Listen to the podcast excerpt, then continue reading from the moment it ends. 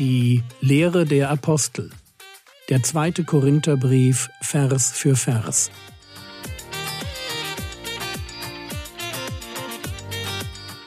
Theologie, die dich im Glauben wachsen lässt. Nachfolge praktisch dein geistlicher Impuls für den Tag.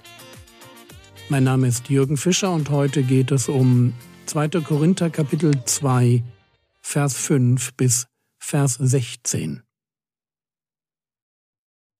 Wir waren stehen geblieben bei der Frage, wie man einen Konflikt löst mit Geschwistern, an denen man mit ganz viel Liebe hängt. Machen wir jetzt weiter mit dem Zentrum der Probleme, die im Raum stehen.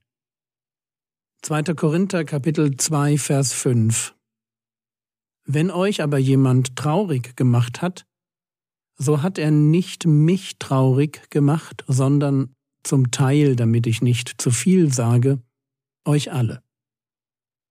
Wir wissen nicht, um wen es hier geht. Natürlich könnte man spekulieren, dass damit der Mann aus 1. Korinther 5 gemeint ist, der ausgeschlossen werden sollte. Und man könnte spekulieren, dass diese Person als Reaktion auf den ersten Korintherbrief eine Revolte gegen Paulus angezettelt hat. Ich sag mal, diese Spekulation würde zu dem passen, was hier steht, aber wissen tun wir das nicht. Was Paulus hier feststellt, ist aber etwas anderes. Sie sind traurig. Und wie wir noch sehen werden, bringt diese Betroffenheit ein Problem mit sich. Hier heißt es im Text zum Teil. So hat er nicht mich traurig gemacht, sondern zum Teil euch alle. Diese kleine Einschränkung zum Teil beschreibt die, die traurige Gemeinderealität, dass sich meist nie alle Geschwister geschlossen mit der Leitung oder wie hier mit dem Gründer eins machen, wenn der angegriffen wird. Gemeindeleiter müssen mit dieser Tatsache leben. Zumindest haben die Korinther die unbekannte Person, um die es geht, zur Verantwortung gezogen. 2. Korinther Kapitel 2, Verse 6 und 7 Dem Betreffenden genügt diese Strafe von den meisten der Gemeinde, so dass ihr im Gegenteil viel mehr vergeben und ermuntern solltet, damit der Betreffende nicht etwa durch allzu große Traurigkeit verschlungen wird. Ihr merkt, wieder sind es nur die meisten, bei Gemeindezucht ziehen häufig nicht alle Gemeindeglieder mit. Leider. Und noch schlimmer ist es natürlich heute, wenn sündige Geschwister einfach die Gemeinde wechseln können. Aber nun zum Problem. Und wenn wir diese Verse lesen, dann merken wir, wie demütig, friedliebend, vergebend und mitfühlend Paulus ist. Und lasst uns eines nie vergessen. So ein Auftreten ist nicht Schwäche sondern so sieht es aus, wenn man vom Kreuz her lebt. Wenn mein Gegner am Boden liegt, dann hole ich alle zusammen, um ihn aufzurichten. Das ist das Evangelium. Und das ist, was Paulus hier tut. Deshalb spricht er davon, dass die Strafe genügt, dass sie vergeben und ermuntern sollen. Es liegt also bei dem Betreffenden, Einsicht und Buße vor. Paulus hat tatsächlich Sorge, dass der, der ihm schaden wollte, jetzt selbst am Glauben Schaden nimmt. 2. Korinther Kapitel 2 Vers 8 Darum ermahne ich euch zu beschließen, ihm gegenüber Liebe zu üben. Wow, lasst uns drei Dinge hier aus diesem Konflikt lernen. Erstens, im Zentrum muss Vergebung stehen. Das ist das eigentliche Ziel, nicht die Zurechtweisung. So wie Jesus es formuliert, habt Acht auf euch selbst. Wenn dein Bruder sündigt, so weise ihn zurecht, und wenn er es bereut, so vergib ihm. Erster Punkt. Im Zentrum steht Vergebung. Zweiter Punkt. Unser Umgang mit sündigen Geschwistern darf nicht dazu führen, dass die dauerhaft Schaden an ihrer Beziehung mit Gott oder mit der Gemeinschaft nehmen. Es braucht Fingerspitzengefühl, nicht nur beim Gemeindeausschluss, sondern auch in der Begleitung bußfertiger Geschwister. Einfach damit die mit Gott und mit der Gemeinde wieder ins Reine kommen. Also erster Punkt war Vergebung als Ziel. Zweiter Punkt Fingerspitzengefühl. Dritter Punkt. Es braucht für die Wiedereingliederung eines bußfertigen Christen in die Gemeinde. Es braucht einen Beschluss zur Liebe. Der Betroffene muss wissen, dass er jetzt nach seiner Buße wirklich mit Freuden wieder aufgenommen ist. 2. Korinther Kapitel 2 Vers 9 Denn dazu habe ich euch geschrieben, dass ich eure Bewährung kennenlernte, ob ihr in allem gehorsam seid. Jetzt lernen wir die Absicht hinter dem zweiten Korintherbrief kennen. Er hätte ja auch gleich vorbeikommen können, aber er wollte vorher wissen, wie es um ihre Bewährung, also ihren Charakter steht. Paulus will wissen, ob sie gehorsam sind oder eben auch ob nicht. Und deshalb bekommen sie eine Aufgabe, um zu beweisen, ob sie jetzt wirklich auf ihn hören wollen. 2. Korinther Kapitel 2 Vers 10 Wem ihr aber etwas vergebt, dem vergebe auch ich. Denn auch ich habe, was ich vergeben habe, wenn ich etwas zu vergeben hatte, um euretwillen vergeben, vor dem Angesicht Christi. Das ist ein ganz spannender Schachzug. Wem ihr vergebt, dem vergebe auch ich. Und hier muss man bei dem Begriff vergebt meines Erachtens etwas vorsichtiger mit, wem ihr Gnade erweist, nämlich die Gnade der Wiederaufnahme in die Gemeinschaft übersetzen. Paulus macht sich von ihnen abhängig aber er legt damit auch ihnen die Verantwortung einer geistlich reifen Entscheidung auf. Warum tut er das? Jedenfalls nicht, weil er keine Meinung zu dem Fall hat, sondern weil er um ihretwillen bereits vergeben hat. Sie können sich also an ihm ein Vorbild nehmen und seinem Vorbild folgen, so wie er sich an ihrer Entscheidung orientieren wird. Was hier deutlich wird, ist dies.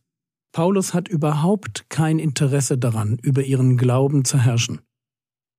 Natürlich will er sie dazu bringen, das Richtige zu tun, aber Zwang sieht ganz anders aus. 2. Korinther Kapitel 2 Vers 11 Damit wir nicht vom Satan übervorteilt werden, denn seine Gedanken sind uns nicht unbekannt. Ganz toller Gedanke. Hier sehen wir die eigentliche Gefahr, dass der Teufel gewinnt. Die Schlacht, die wir schlagen, ist eben nicht eine gegen sündigende Geschwister, sondern gegen den Gott dieser Welt. Wir müssen auf der Hut sein, dass wir nicht von ihm betrogen werden. Damit wir nicht vom Satan übervorteilt werden. Dieser Begriff übervorteilt kann auch mit beraubt übersetzt werden. Und Paulus hat Angst, dass der Satan ihnen eine Seele wegnimmt.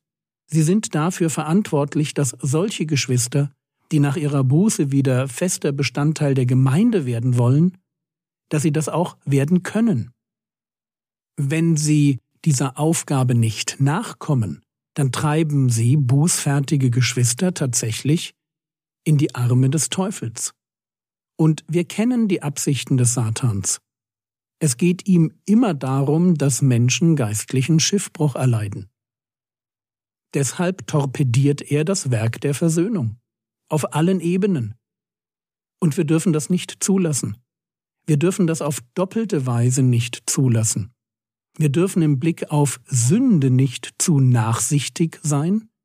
Das war das Problem in 1. Korinther Kapitel 5. Aber wir dürfen auch im Blick auf Vergebung nicht abweisend sein. 2. Korinther Kapitel 2 Vers 12 und 13 Als ich aber zur Verkündigung des Evangeliums Christi nach Troas kam und mir eine Tür geöffnet wurde im Herrn, hatte ich keine Ruhe in meinem Geist, weil ich Titus meinen Bruder nicht fand, sondern ich nahm Abschied von ihnen und zog fort nach Mazedonien. Paulus wirft hier einen Blick zurück, um zu erklären, warum er den zweiten Korintherbrief von Mazedonien ausschreibt. Paulus kommt nach Troas, ein Ort auf der türkischen Seite. Er will dort das Evangelium predigen, findet eine geöffnete Tür, also gute Möglichkeiten für Gespräche über den Herrn Jesus, aber er ist unruhig, weil er wissen will, was Titus bei den Korinthern erreicht hat. Der war ja mit dem Tränenbrief dorthin gezogen. Und das ist der Grund dafür, dass er Troas verlässt. Wahrscheinlich, weil das letzte Schiff vor dem Winter angekommen war und Paulus davon ausgehen muss, dass Titus jetzt auf dem Landweg durch Mazedonien reisen wird. Ist das verrückt? Paulus hat die Chance, das Evangelium zu verkündigen. Aber er macht sich so große Sorgen um seine Beziehung zu den Korinthern, dass er die Chance nicht wahrnimmt. Merken wir uns das gut. Gemeindestreitigkeiten fördern nie die Ausbreitung des Evangeliums.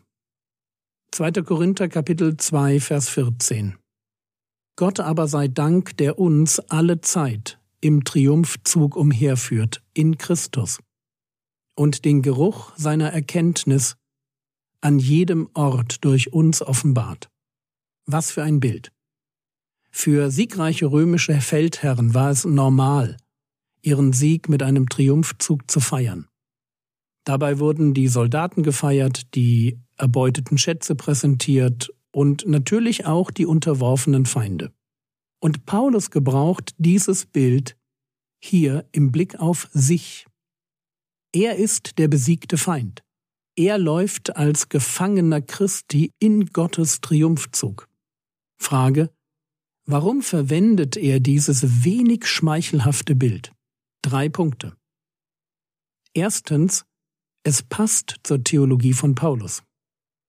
Wir waren nämlich alle vor unserer Bekehrung Feinde Gottes. Und Paulus sieht sich halt genau so. Zweitens, der Triumphzug sollte alle Zuschauer an die Macht der Götter erinnern, die dem Feldherrn zur Seite standen. Das Bild vom Triumphzug Gottes zeigt also, wer der wahre Gott ist. Drittens. Ein Apostel als besiegter Feind. Das passt gut zu dem, was Paulus den Korinthern vermitteln will.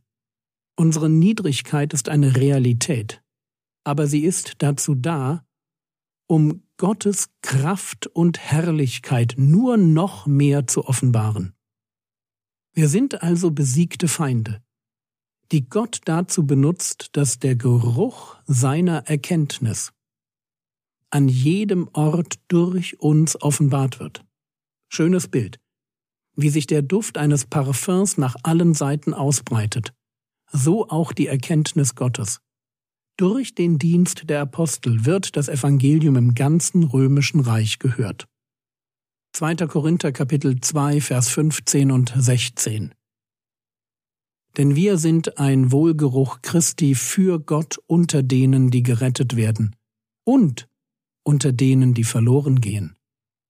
Den einen ein Geruch vom Tod zum Tode, den anderen aber ein Geruch vom Leben zum Leben. Und wer ist dazu tüchtig. Jetzt wechselt das Bild. Im Blick ist ein Opfer, das verbrannt wird und durch das Verbrennen zu einem Wohlgeruch für Gott wird. So wie wir das in Epheser Kapitel 5, Vers 2 lesen, und wandelt in Liebe, wie auch der Christus uns geliebt und sich selbst für uns hingegeben hat, als Opfergabe und Schlachtopfer. Gott zu einem duftenden Wohlgeruch. Jesu Opfer ist ein duftender Wohlgeruch. Und wir tragen etwas von diesem Aroma an uns. Wir sind ein Wohlgeruch Christi, aber eben nicht für Christus, sondern ein Christus Wohlgeruch für Gott.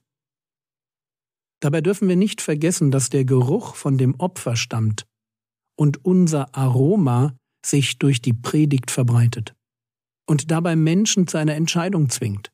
Es gibt zwei Sorten von Menschen. Da gibt es die, die gerettet werden, und da gibt es die, die verloren gehen. Die einen riechen unsere Predigt, sagen ja, bekehren sich, und für sie ist es ein Geruch vom Leben, dem natürlichen Leben, zum Leben, dem ewigen Leben.